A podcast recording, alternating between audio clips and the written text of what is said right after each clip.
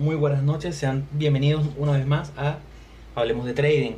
Estamos súper entusiasmados, nuestro, será nuestro segundo episodio. Eh, sobrevivimos al primer episodio. Mis compañeros y yo estamos más que encantados de poder continuar esta travesía de este podcast que es más o menos una terapia para nosotros y al mismo tiempo busca ayudarlos a todos ustedes. El día de hoy estaremos tocando un punto súper importante. Tocaremos varios temas, pero el principal será por qué invertir. Hablaremos un poco sobre los perfiles de inversionistas, los tipos de inversiones, los tipos de mercados, los tipos de, operaciones que se pueden realizar, qué es la bolsa de Nueva York, qué son las empresas privadas, las públicas, qué se necesita para ser una empresa que cotiza en la bolsa, los diferentes índices y sobre todo para todos los que nos escuchan que están comenzando en este mundo, hablaremos sobre qué es necesario para invertir, qué es un broker, cómo puedes abrir una cuenta, qué se necesita para abrir una cuenta y los tipos de cuenta.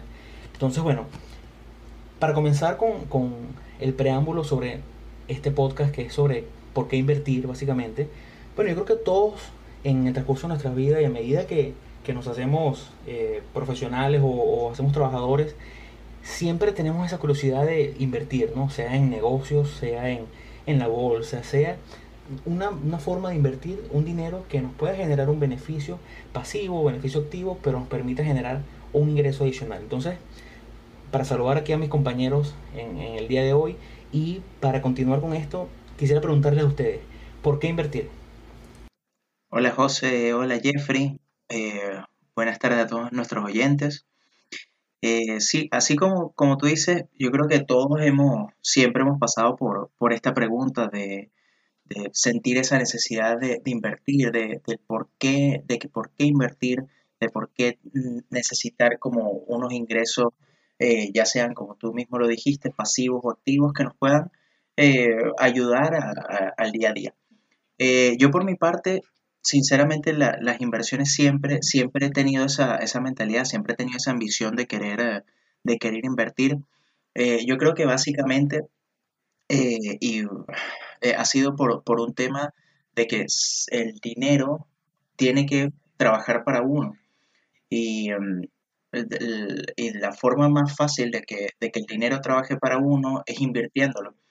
Porque si tú dejas tu dinero en el banco, si tú dejas el dinero eh, en alguna cuenta de ahorro o lo dejas en algún depósito a plazo fijo, eh, los intereses que te generan son muy bajos. Entonces, claro, al, tú cuando ves eh, cuando inviertes tu dinero, ya sea en stocks, en inversiones en, lo que tú quieras, ya sea en un negocio, en lo que sea, eh, tú estás manejando unos rangos de inversión que siempre son muy superiores a lo que te puede ofrecer el banco.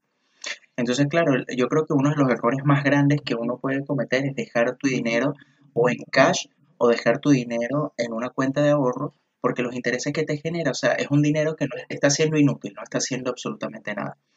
Entonces, eh, siento que invertir es algo sumamente importante y que todas las personas deberíamos hacer.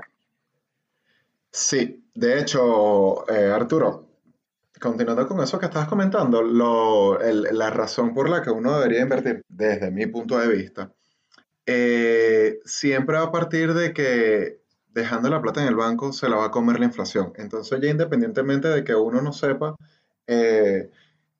ya los datos, eh, que no tenga los datos en la mano a la hora de tomar esa decisión, uno siempre tiene que partir del hecho de que los bancos no van a perder. Ellos no van a tener tu plata ahí y, darte más plata de lo que en realidad eso le está rindiendo.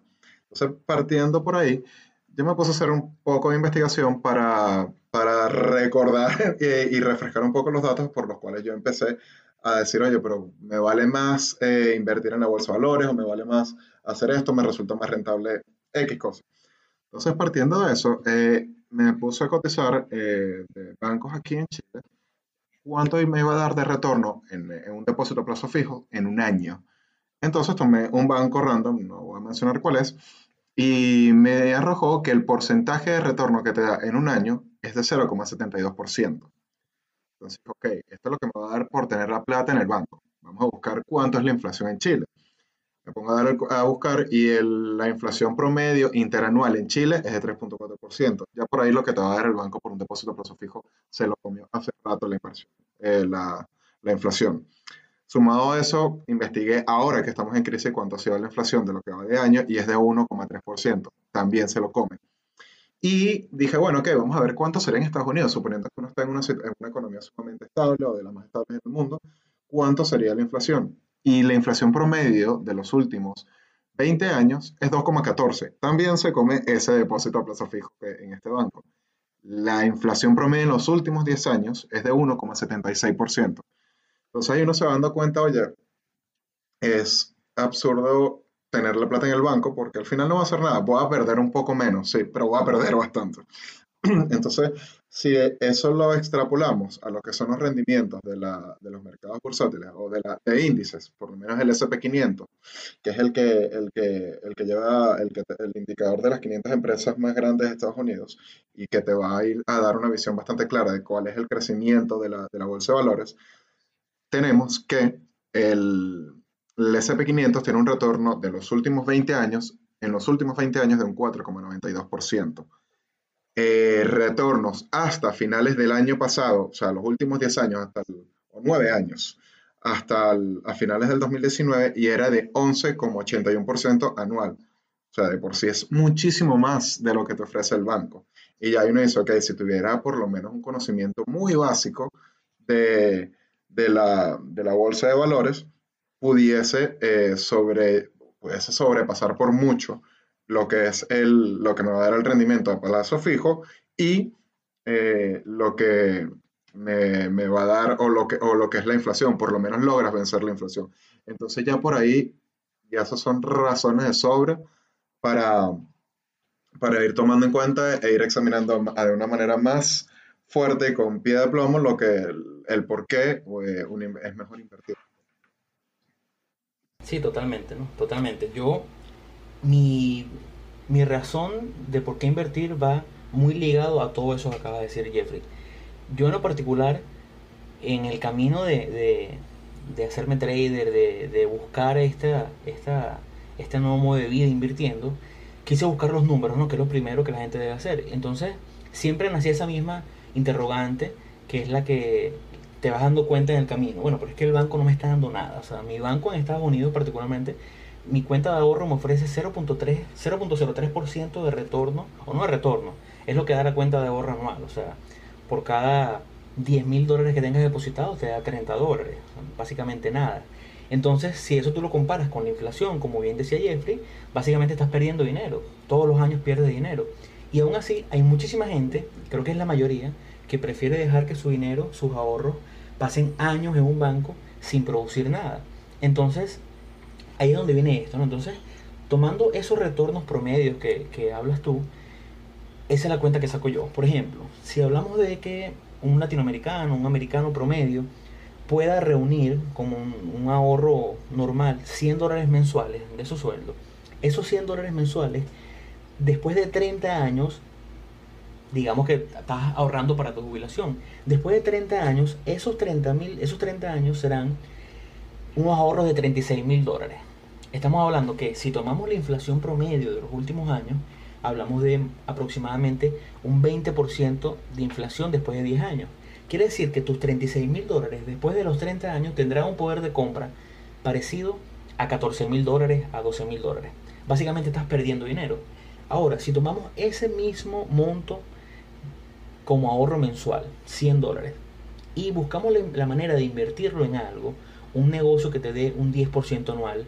Puede ser bienes raíces, puede ser eh, acciones americanas, puede ser Forex, que es uno de los puntos que no tratamos en el episodio anterior. Este es un podcast que hablará de inversiones de cualquier tipo también. No solamente nos limitaremos a las inversiones en bolsa, pero digamos que eh, inviertes en la bolsa de Nueva York, inviertes en un ETF que como el SPY, que sigue el movimiento del mercado americano global, viene promediando un 12%, como bien dijo Jeffrey, digamos, vamos a ser un poquito conservadores, a un 10% anual, esos 100 dólares a 10% anual durante 30 años te pueden dar o te darán después de 30 años 200 mil dólares versus los 36 mil que te da el ahorro normal. Estamos hablando de un retorno de 5.5 veces más que simplemente ahorrarlo en tu banco. Entonces, creo que los números hablan por sí solos. Esa es mi razón fundamental de por qué invertir.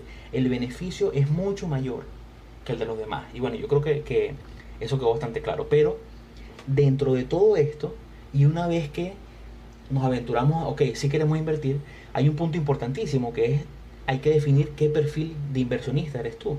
Entonces, por lo menos, muchachos, ¿cuál es su perfil de inversión? ¿Cuál es su perfil de inversionista, el de cada uno de ustedes?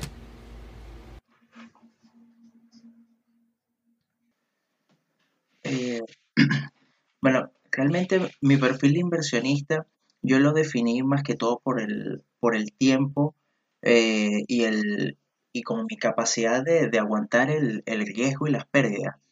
Eh, yo quizás para algunas cosas soy bastante conservador, quizás para otras soy un poco más arriesgado, pero en el tema de las inversiones en los mercados bursátiles o inversiones en stocks en la bolsa de Nueva York, mi, mi perfil es bastante conservador. Yo trato de eh, generar, o sea, de tener un muy pequeño riesgo para conseguir una ganancia mucho mayor a la que, eh, a lo que estamos dispuestos a, arriesgar. Eh, e igual también viene mucho por el tema de, del tiempo que tú dispongas. yo en, mi trabajo tengo la posibilidad de quizás poder ver o monitorear operaciones y acciones por un largo, o sea, yo puedo estar eh, diariamente y monitorear las acciones sin ningún problema eh, durante el día, en velas de 15 minutos o en tiempos o en periodos más cortos. Y, claro, y, eso me da esa comodidad de que puedo tomar operaciones o ser un tipo de trader de una u otra manera. Eh, pero también eso no, implica que no, que no considere operaciones al mediano y al largo plazo, porque también todo ese tipo de operaciones las considero en los mercados. Entonces, eh, yo creo que soy bastante, como inversionista, soy bastante versátil porque puedo tomar eh, bastante, bastante eh, periodos de tiempo y puedo tomar bastantes distintas variables para, las inversiones. Sí, y bueno, por lo menos en mi caso, yo me considero que, que mi perfil de inversionista es menos arriesgado eh, y principalmente porque mi plan de inversión va mucho, a mucho más, eh, va mucho más enfocado a lo que es mediano y largo plazo. Entonces, por lo menos, mi intención es a desarrollar un portafolio de inversión de largo plazo en el cual yo pueda tener un crecimiento constante, si bien que no sea eh, que, que, esté expuesto a la volatilidad de un day trader, pero que sí vaya constante creciendo y que vaya creciendo constantemente y mezclado con esto, eh, inversiones a mediano plazo, trades de meses, eh, digamos, quizás semanas, en donde yo pueda eh, controlar un poco más lo que es el tiempo, analizarlo, tomar mi tiempo para analizar y mezclarlo con mi rutina de vida. a tal punto de que por lo menos yo me he puesto a investigar y, siempre he ido llevando toda la, información o focalizando todo es armar un portafolio que yo pueda mantener por largos plazos, por un largo, un plazo muy largo. Bueno, yo, yo se lo pregunto porque es súper importante definir personalmente cómo será ese perfil de inversión de nosotros. Porque, ¿qué pasa? Eh, Arturo bien lo comentaba. Arturo en su trabajo tiene tiempo como para monitorear el mercado en la semana. Eh, capaz Jeffrey no lo tiene. Yo sí tengo un poquito más de, tiempo en las mañanas como para, operar. Entonces, ¿qué ocurre? Que si Jeffrey, que es una persona que tiene un trabajo de oficina, donde no, le, no tiene el tiempo suficiente como para en la mañana monitorear, no puede pretender saltar, y también su perfil de inversión, si no es, una, si no es un, trader capaz de, o no le gusta los riesgos tan, tan, vivir de riesgo riesgo todos los días, sencillamente no va a estar tomando operaciones eh, intradía, sino que se fija en operaciones que puede tomar con más calma los domingos. En mi caso particular, yo tengo un poquito más de tiempo, mi perfil de riesgo es como el de Arturo. Yo no, no soy una persona arriesgada en muchos negocios, pero en este caso mantengo mi, mi riesgo en 1% por operación, trato de no arriesgar demasiado en la semana, trato de enfocarme en operaciones que me den una buena relación riesgo-beneficio, pero bueno, esos son puntos que trataremos más adelante. Pero tocando este mismo punto de los tipos de, inversionistas, nos linkeamos directamente con los tipos de mercados bursátiles. Entonces, hay muchos tipos. Están los mercados de futuros, mercados de opciones, de acciones, de forex, commodities, criptomonedas. Hay muchos mercados. Entonces nosotros como, como inversionistas debemos identificar qué mercado nos da o qué mercado nos, nos garantiza de cierta manera una operativa que se amolde a nosotros o nosotros a ella. Por ejemplo, en mi caso, en el caso de Arturo, operamos acciones americanas porque tenemos el tiempo. Pero una persona con una tolerancia de riesgo mayor y con un muy buen capital puede irse al mercado de futuros a hacer day trading. Puede hacer su trade en el mercado de futuros, pero necesita una buena capitalización. Y simplemente es importante en este caso, sabemos que los que nos están escuchando, cuando hablamos de futuros, de acciones, de forex, se pueden sentir un poquito abrumados. Y a todos nos pasó, a, todos en este podcast nos pasó que cuando comenzamos nos sentíamos un poquito frustrados por tanta información. Pero esto simplemente, y quisiera tocar los punticos de una manera rápida, ¿no? El mercado de futuro es un mercado que eh, opera en base a materias primas, commodity, forex, muchos mercados, pero en un tiempo futuro. Digamos el mercado de café, los futuros de café.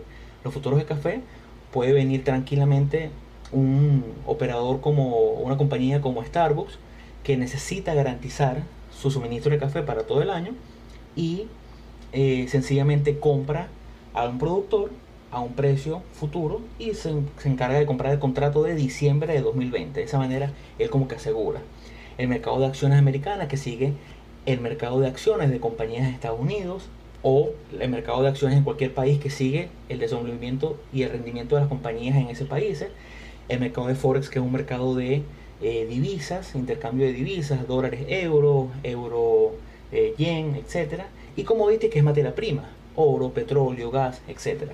Dentro de todos esos mercados el inversionista necesita identificar qué mercado le da la facilidad y se adapta a su estilo. Arturo.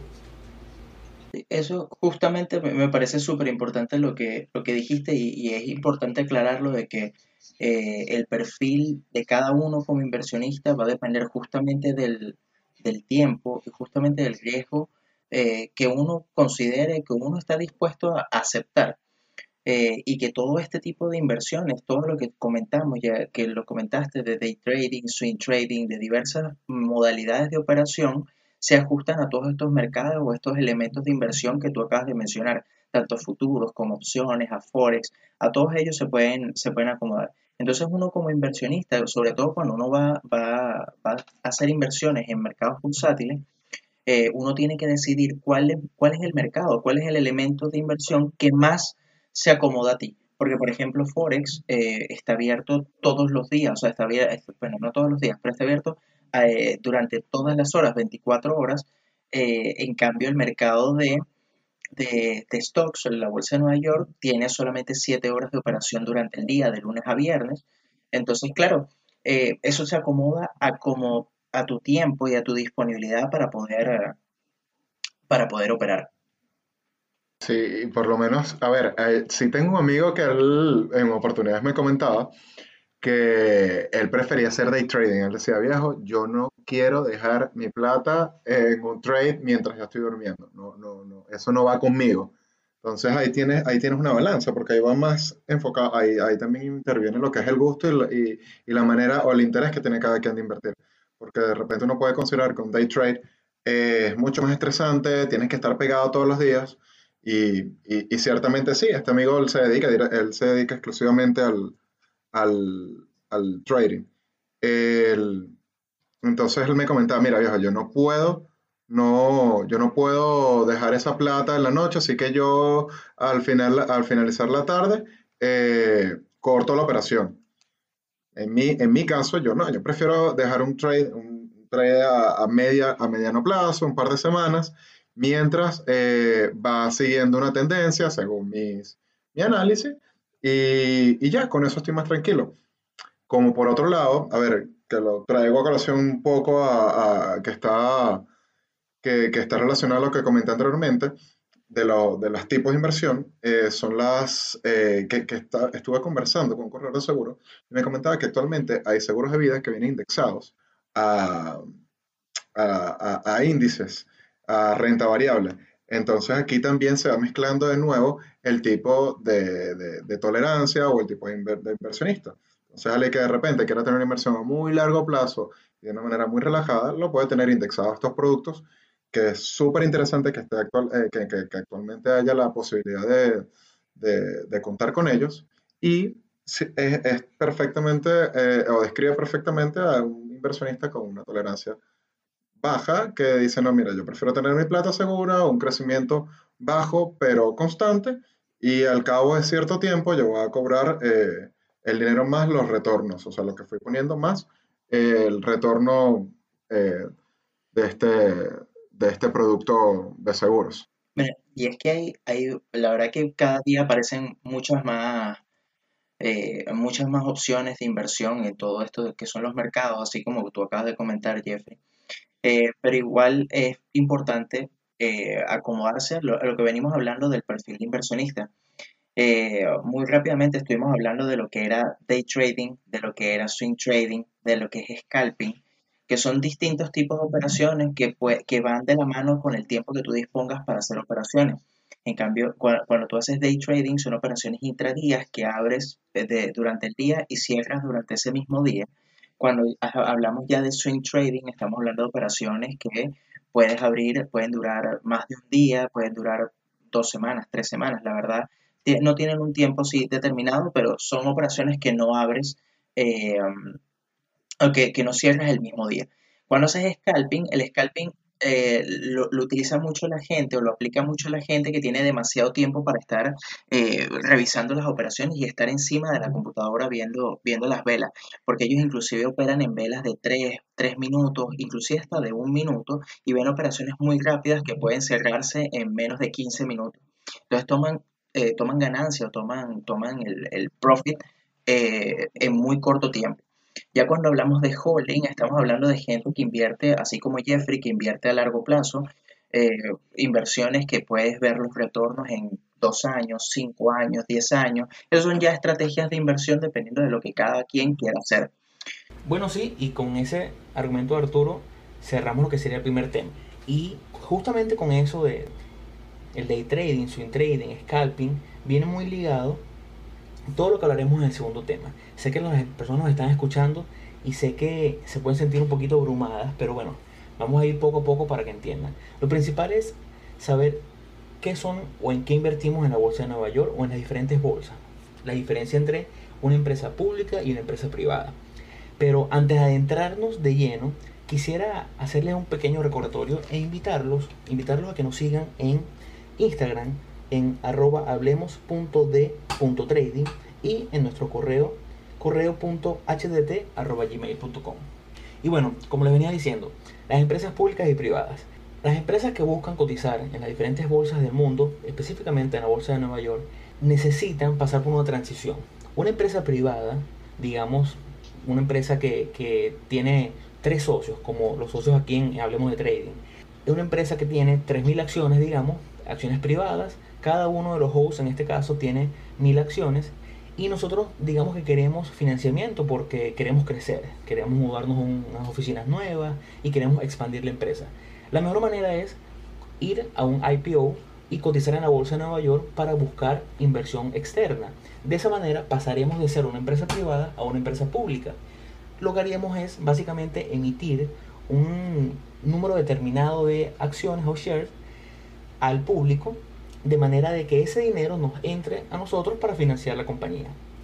Al nosotros hacer eso y buscar ser una empresa pública, necesitamos una serie de, seguir una serie de requerimientos, como exponer todas nuestras finanzas. Pero bueno, ahí sí quisiera que uno de mis compañeros tome la batuta y hable un poquito más de esa transición y qué se necesita para ser una empresa pública y cotizar en la bolsa. Que como tú lo comentaste, a ver, vamos a resumir un poco la, las razones por las cuales una empresa quisiera irse a, la bolsa de valores. Básicamente sería que necesita más plata para expandirte y eh, dice, ok, vamos a irnos a, hacer un IPO, eh, Initial Public Offering, eh, y un ofrecimiento público inicial, y con esto vas a recaudar fondos para, que, para, para ir creciendo. Ahora, para poder hacer esto vas a tener que pasar una serie de regulaciones, en donde van a estar instituciones eh, que te regulan y con, entre esos condiciones que te imponen para poder, eh, para que la gente pueda invertir. Recordemos que esto se basa en la confianza. Entonces, ¿qué vas a tener que hacer para, para, para poder eh, estar cotizando en la bolsa de valores? Principalmente hacer pública o revelar toda tu información financiera para que ésta pueda ser revisada por, los entidades, eh, por las entidades regulatorias. Después de esto, claro, se va a hacer la, la, evaluación, que es básicamente lo que la gente está dispuesta a pagar, estos primeros acciones eh, o los empleados claves de la, de la empresa que tienen acciones eh, con, de su paquete remunerativo pueden calcular su valor y después esto entra a, cotizarse y cae la... Entonces, dependiendo del tipo de empresa, dependiendo de, la, de tu categoría, vas a, vas a cotizar en distintos índices y ya, ahí, ya los índices van a variar, obviamente, según el país. Los que más conocemos de Estados Unidos son el SP500, el Nasdaq, Dow Jones.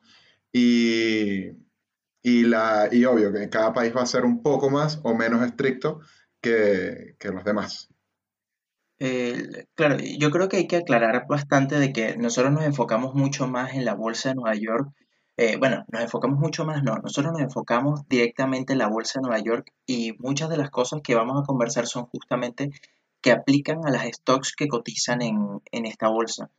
Eh, justamente en la bolsa de Nueva York solamente pueden cotizar empresas públicas y es como, como han estado comentando ustedes de que justamente la empresa, eh, las empresas privadas a la hora de querer expandirse buscan mayor eh, mayor, recaudación de dinero a través de inversionistas que estén dispuestos a, creer en ella e invertir en ella.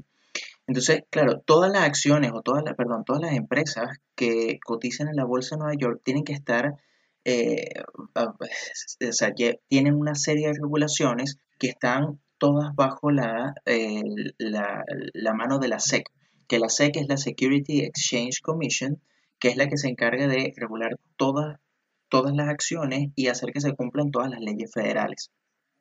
Entonces, claro, cuando una empresa eh, pasa a ser pública, eh, se expone justamente a que todos los inversionistas puedan revisar todas sus finanzas, su flujo de caja, todas las ventas, deudas, todo lo que tenga que, todos los datos económicos que pueda dar la empresa, eh, los tiene que mostrar para ver si el inversionista, las grandes, las grandes eh, entidades financieras, los grandes fondos de inversión, eh, se, se, interesen en esa empresa para poder financiarla. entonces, claro, la, justamente cuando, cuando ocurre este IPO, se genera un precio de inicio, que es como es un precio que viene a partir de evaluación de, de toda la empresa, y ya a partir de eso se va a empezar a mover a través de la oferta y la demanda todas las acciones de todo, del, de del mercado de, la bolsa de Nueva York se va a mover justamente a través de la oferta y la demanda. Entonces, claro, eh, desde hace mucho tiempo lo que se ha creado han sido una cierta, o una cierta cantidad de índices como para poder medir el comportamiento general del mercado. Y, y eso son justamente lo que estaba comentando Jeffrey, tanto el Standard Poor's como el Nasdaq como el Dow Jones. Sí, bueno, es que eso, todo eso que es básicamente todo lo que necesita una empresa para salir y ser pública. Aquí necesitamos, por ejemplo, cada empresa tiene diferentes eh, números que tendrá que publicar. Y dentro de toda esta estructura de publicación, ustedes se preguntarán cómo se publica, es una sola vez, es una vez al año. Bueno, básicamente la estructura en la Bolsa de Nueva York, que es la que nos enfocamos nosotros, como bien dijo Arturo, es que las empresas trimestralmente deben dar un reporte, que es un reporte de ganancia, un reporte donde se muestra su flujo de caja, su saldo positivo, sus deudas, etc. Y aparte de eso, cada compañía, dependiendo de su negocio, divulgará números, depende de su estructura y su tipo de negocio. Por ejemplo, digamos como una empresa ejemplo como Facebook. Facebook, eh, Facebook es una empresa que básicamente su crecimiento se mide no solamente por eh, el flujo de caja, sino también por su número de usuarios. Como bien sabrán, Facebook es una empresa que básicamente está en el mercado de la publicidad. Por lo tanto, mientras más usuarios activos y nuevos registros tenga Facebook, se considera que sigue estando caliente, sigue estando, eh, sigue siendo popular. Por lo tanto, y fue un caso muy famoso, hace un año, año y medio, en un reporte trimestral de Facebook, se notó como el número de, usuarios activos había caído. Eso es un, red flag para, para la empresa, ¿no? Porque su crecimiento va directamente relacionado con el, número de usuarios activos. Tenemos empresas como Uber y como Spotify, empresas que son muy famosas, empresas que su IPO, que fue el año pasado, era muy esperado y por ser un IPO, por ser una empresa nueva que está buscando cotizar, abrieron y revelaron sus números. Y cuando vemos Spotify, que Spotify y Uber son los dueños indiscutibles de su segmento en cada uno de sus mercados, vemos que las dos empresas son empresas que nunca han podido producir un dólar. Y ustedes, ustedes les, parecerá algo loco esto, pero es así. Facebook desde su inicio lo que ha hecho es perder dinero. Pierde dinero, pierde dinero, pierde dinero. Pero el dato importante aquí es que cada trimestre que reportan sus ganancias se muestran más ganancias y se muestra cómo cada vez pierde menos dinero. Entonces, esas son las cositas que, que hay que aprender ¿no? de cada una de las empresas, qué buscar, qué ver, porque no nos sirve de nada estar detrás de una empresa como, digamos, 3M eh, y querer buscar su número de usuarios activos. Simplemente no. Entonces, es parte de esas cositas que es indispensable entender y que poco a poco iremos hablando en el podcast. Exactamente así como, como tú comentaste, el, al igual que Facebook, también Snapchat, Twitter, todos dependiendo del sector y de la industria que se encuentre la empresa, eh, hay ciertos valores eh, que ya hablaremos en otros episodios, ciertos valores fundamentales que uno puede revisar y que uno tiene que revisar para ver el crecimiento de la empresa y ver si uno puede tomar la decisión de tomar eh, alguna, alguna operación en ella. entonces, claro, todo va a depender justamente de eso, del, sector, de la industria donde, donde se encuentra. Totalmente. Y es que, y como lo dijiste anteriormente, una vez que la empresa sale a través de su IPO, el IPO, la empresa, volvemos al ejemplo de, hablemos de trading como empresa, ¿no? Nosotros decidimos que de 3.000 de 3.000 acciones sacamos a la bolsa 1.500 acciones y pensamos que nuestra empresa vale X, por lo tanto cotizamos el valor de una acción en 10 dólares. En el momento que el IPO sale a un precio de 10 dólares, nosotros la colocamos, como dueños de la empresa, la colocamos a 10 dólares, inmediatamente en lo que se da ese famoso ese famoso ring ring de la Bolsa de Nueva York, comenzamos con lo que es la oferta y la demanda, como ya lo dijo Arturo, donde simplemente la cantidad de personas queriendo y la cantidad de acciones que sean vendidas va a definir cuál será el precio. Y eso lo hemos visto, casualmente eh, la semana pasada tuve varias operaciones en, en Slack, que el, el IPO fue el año pasado, y el IPO fue alrededor de 40 dólares, si no me equivoco, el precio inicial, y tuvo una caída desde el primer momento. Ya se está estabilizando y va. Pero bueno, eso básicamente nos indica que, si bien aquí hablamos de números, hablamos de reportes de ganancias, una vez que la empresa sale, ya simplemente hablamos de oferta y demanda y hablamos de la consideración que tengan los inversionistas sobre cuál es el valor real. Si yo como inversionista considero que una empresa que valga 50 dólares en la gráfica puede valer 100, la voy a comprar independientemente de cuál sea su, reporte de ganancia anterior.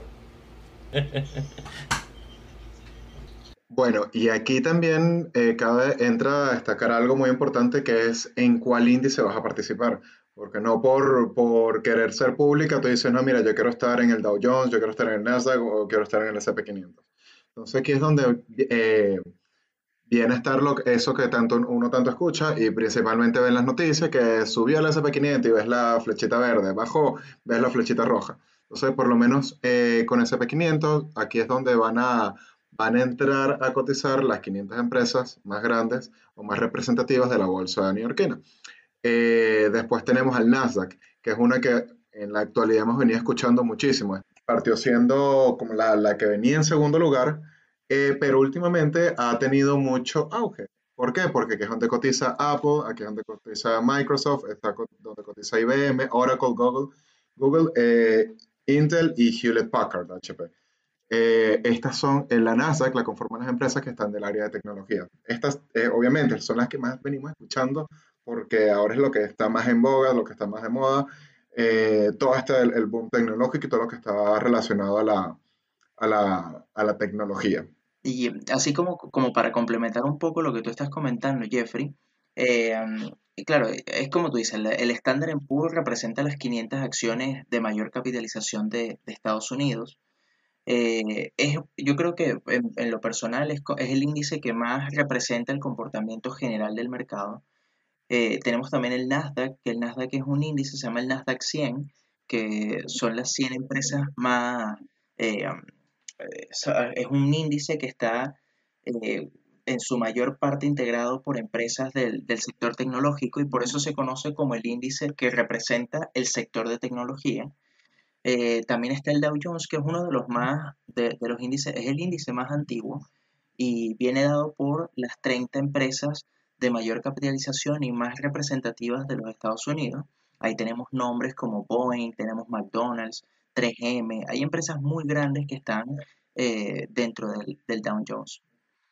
Eh, con esto, claro, eh, no, significa que no haya más, más índices, hay muchos índices que representan el comportamiento del mercado, está el Russell, está el NICE, pero no son, por lo menos yo en mi análisis semanal no los considero, no los considero para, para, ver, para ver la situación actual del, del mercado. Ahora, ya con esto, yo creo que terminamos, eh, cerramos el tema 2 del, episodio. Y a mí me gustaría invitarlos a todos a que nos sigan en nuestras redes sociales, en Instagram, como arroba hablemos.de.trading. Y cualquier duda cualquier consulta o feedback que nos quieran realizar a nuestro correo correo.hdt.gmail.com.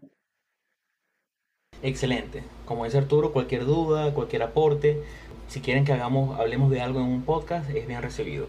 Y bueno, con esto buscaremos cerrar lo que será el tema 3, que es, el tema, creo yo, que, que, es el más, si bien no es más importante, sí será el tema que a lo mejor todos esos traders que estén comenzando quieran oír con, con más entusiasmo. Y es donde hablaremos sobre qué es un broker y qué se necesita para invertir. Y yo creo que aquí es donde hay que poner un poquito un freno a las cosas, porque en qué se necesita para invertir en la bolsa de Nueva York hay un poquito de dibujo libre. Se necesitan muchas cosas. Se necesita mucha educación. Se necesita eh, haber estudiado, que el trader se haya tomado el tiempo necesario para estudiar, para entender los mercados, para entender que esto no es dinero fácil. Y quiero aquí recalcar mucho lo que hablamos en el primer episodio. Este es un podcast donde hablamos desde la perspectiva de, del trader profesional, desde una carrera, desde algo que toma tiempo construir y que sería muy triste que una persona oiga esto y vaya mañana a abrirse una cuenta y meta mil dólares en un broker porque los va a perder. La semana pasada un amigo me dijo, mira, ¿qué te parece esta acción? Y hoy me escribió y me dijo, mira, ¿qué te parece esta acción? Le decía, bueno, pero es que no, no funciona así. No es tan fácil como yo te voy a decir, está fina, cómprala, porque no funciona así. Y más allá de educación, hay una serie de puntos, pero bueno, quiero que mis compañeros me ayuden aquí un poquito en eso. ¿Qué, qué consideran ustedes necesario para invertir en la Bolsa de Nueva York? Bueno, Primero, cumplir con la reglamentación. Eso es un paso súper importante y, que de uno te va a descartar, porque dependiendo de tu, la, documentación que tengas, eh, pasaporte, o sea, la nacionalidad, te va a facilitar o no entrar a un broker.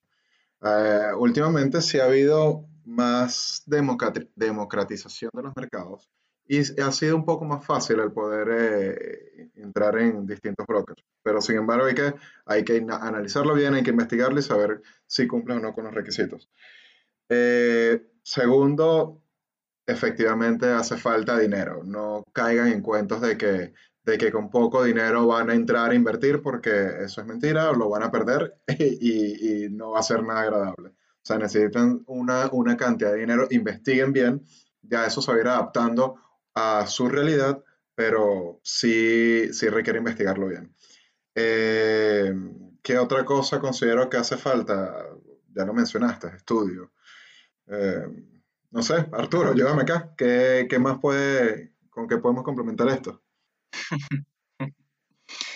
Mira, yo creo que básicamente para, para invertir realmente en la, en la bolsa de Nueva York, uno tiene que primero seleccionar un broker eh, hablando directamente en herramientas para invertir más allá de del grado de estudio o de los conocimientos que necesites. Hablamos de todo, todo lo, aparte de los estudios y los conocimientos que necesitas, eh, hay que escoger un buen broker, hay que escoger un broker que esté regulado, que tenga, eh, que esté, que, o sea, que esté regulado bajo la SEC, un broker que te dé cierto respaldo, que te dé, que tenga unas características que a ti te gusten para, poder invertir. Hay muchísimos, hay muchísimos brokers que uno puede conseguir para, invertir en la bolsa de Nueva York. Eh, y básicamente, eso no, lo hemos explicado, pero un broker es simplemente el, intermediario que te deja comprar o vender acciones en la bolsa de Nueva York. Tú es un, básicamente es un software ¿verdad? Que es justamente donde tú colocas tus órdenes, colocas tus posiciones y él hace toda la operativa de compra y venta. Un broker es el que te permite comprar y vender acciones. Ahora, ¿qué necesitas tú para abrirte una cuenta de un broker? Bueno, va a depender básicamente de tu nacionalidad, tu, dónde te encuentres geográficamente, porque dependiendo de eso, estarás un poquito cercado o limitado. Por lo menos en Latinoamérica es cierto que en los últimos años se ha democratizado el acceso a la bolsa, pero aún así tenemos ciertas limitantes. Por ejemplo, si un venezolano que reside legalmente en Estados Unidos puede abrir una cuenta tranquilamente en, cuestión de, de, minutos teniendo su cuenta de banco en Estados Unidos. Un venezolano, un chileno, un argentino que nos está escuchando en este momento y tenga una cuenta en Estados Unidos también puede hacerlo en cuestión de minutos. Es muy sencillo. Sin mínimo de depósito, eh, no te cobran comisión, una serie de realidades que hace 5 años era inimaginable.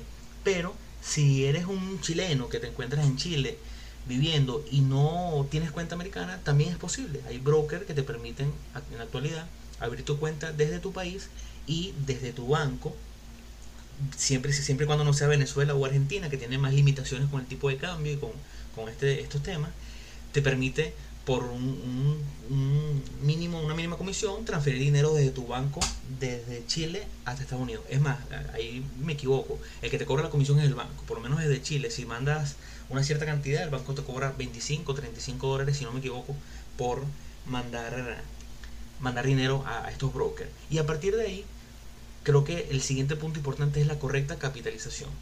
Creo que es un error que vemos todos los días como en internet, en Instagram, vemos como la gente ofrece, hay muchos brokers de Forex que te ofrecen abrir cuenta con 10 dólares. Y claro, la puedes abrir. Pero el problema es que no vas a poder operar correctamente, no vas a poder tener una buena gestión de riesgo y de dinero. Y eso limita mucho tu capacidad de ser exitoso en este tema. Con eso, comentando eso que tú estás diciendo de, la apertura de la cuenta en el, en el broker, eh, Claro, eh, al abrir la cuenta, por ejemplo, yo que soy venezolano y que resido aquí en Chile, yo todo lo hice a partir de, mi, de mis datos chilenos, con mi cédula de identidad chilena, lo hice, lo hice todo con, con mis datos de, acá de Chile. Eh, y eso que tú comentas, claro, no necesariamente tienes que tener tu cuenta en Estados Unidos porque, eh, claro, es como tú comentas, ¿no? Ya a excepción de, hablemos de Argentina, hablemos de Venezuela, que tiene sus restricciones con el tipo cambiario, eh, y simplemente eh, el broker tiene una cuenta donde tú simplemente le haces la transferencia y ahí le cae el, dinero. Entonces, yo creo que también el, tema de la capitalización, de la cantidad de dinero para iniciar, va mucho del, o sea, va muy de la mano con, bueno, también con tu perfil, también con, lo que tú quieras, eh, o sea, el, como tu perfil de inversionista al final, porque también hay varios tipos de cuentas que uno se puede que uno se, puede abrir dentro del broker. Yo, por ejemplo, utilizo TradeStation. Eh, TradeStation eh, es un broker que hasta hace, eh, mira, yo creo que hace unos 4 o 5 meses cobraba unas comisiones por operación de 5 dólares, o sea, cobraba 5 dólares de operación a la apertura, 5 dólares de, al, cierre. Entonces, en total, cuando tú tomas una operación, eran 10 dólares únicamente en comisión. Entonces, claro, eh, dentro del tipo, dentro de los tipos de cuentas, eh, estaban, hay una cuenta que se llama Cash Only, que son las cuentas que, que, van hasta los 2.500 dólares. Entonces, si tú en tu broker depositas de 0 a 2.500, solamente podías utilizar el, eh, tus 2.500 dólares para, poder invertir. Ya cuando pasabas de los 2.500, desde los 2.500 hasta los 25.000, pasabas a una cuenta que se llama Margin Account. Esas Margin Account te permitían un apalancamiento que es básicamente, eh, es como el, que el, broker te presta cierta cantidad de acciones dependiendo de la inversión que tú vayas a hacer. Normalmente esos apalancamientos son eh, dependiendo de si es para day trading o para swing trading, para day trading son de 4 a 1 eh, como máximo, por lo menos en, en TradeStation, y para swing trading de 2 a 1. Y ya cuando superas los 25 mil dólares, pasas a una cuenta que se llama eh, eh, Day Trading Margin Account, que esa cuenta te permite hacer, porque la limitante que tú tienes con las Margin Account es que solamente puedes hacer tres day trades por semana y dos swing trades por semana. En cambio, la de, la, esta cuenta por encima de los 25 mil dólares te permite hacer eh, operaciones ilimitadas eh, semanalmente. Bueno, sí, para complementar un poquito lo que dice Arturo, eh, y es que eso fue un punto que no tocamos, y es que la SS, como eh, el ente que regula todo lo que tiene que ver con bolsa y trading, si el operador, el trader, tiene menos de 25 mil dólares, solamente podrá hacer, como bien dijo Arturo, tres operaciones a la semana o tres day trades. Entonces eso limita un poquito. Y dentro de este, en este mundo básicamente existen dos cuentas. La margin, que tiene unas características muy especiales porque la margin no solamente te permite apalancamiento y todo esto si pasas de 2000, 2500, depende de broker, sino que también te permite ir en short. Y short o ir en corto es un tipo de operativa en la cual nosotros hacemos dinero si el precio de la acción cae. Y esto es un tema que abordaremos eventualmente en otro episodio porque es un tema que siempre es un poquito complicado para, para entender al principio. Pero, y bueno, y la cuenta cash es una cuenta que solamente permite operaciones en long, o sea, solamente permite comprar acciones, a diferencia de la cuenta margin.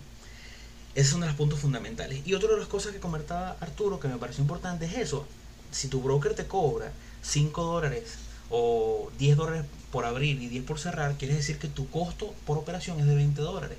Por lo tanto, si estás operando una cuenta de 2.000 dólares, solamente el 1% de tu cuenta, de tu operativa, se irá pagando comisiones. Por lo tanto, no es tan viable hacer operaciones desde un broker que cobra ese tipo de comisiones. Pero bueno, ya eventualmente en otros episodios vamos a profundizar un poquito. Este fue un episodio un poquito más largo de lo, de lo habitual o de lo que queremos, pero abarca temas muy importantes para todas las personas que están comenzando. Y bueno, así fue como, como cerró este episodio y quisiera nuevamente agradecer a mis compañeros por, por acompañarme, por estar aquí. Quisiera invitarlos a todos ustedes que nos sigan en nuestras redes sociales, que nos sigan en Instagram como arroba hablemos.de.trading. Muchachos. Bueno, eh, muchas gracias Arturo, saludos José Ramón eh, y gracias a todos por habernos escuchado hasta este punto del podcast. Un saludo y nos vemos en el próximo. Bueno, muchas gracias José, muchas gracias oyentes por, por escucharnos. Muchachos, cuídense.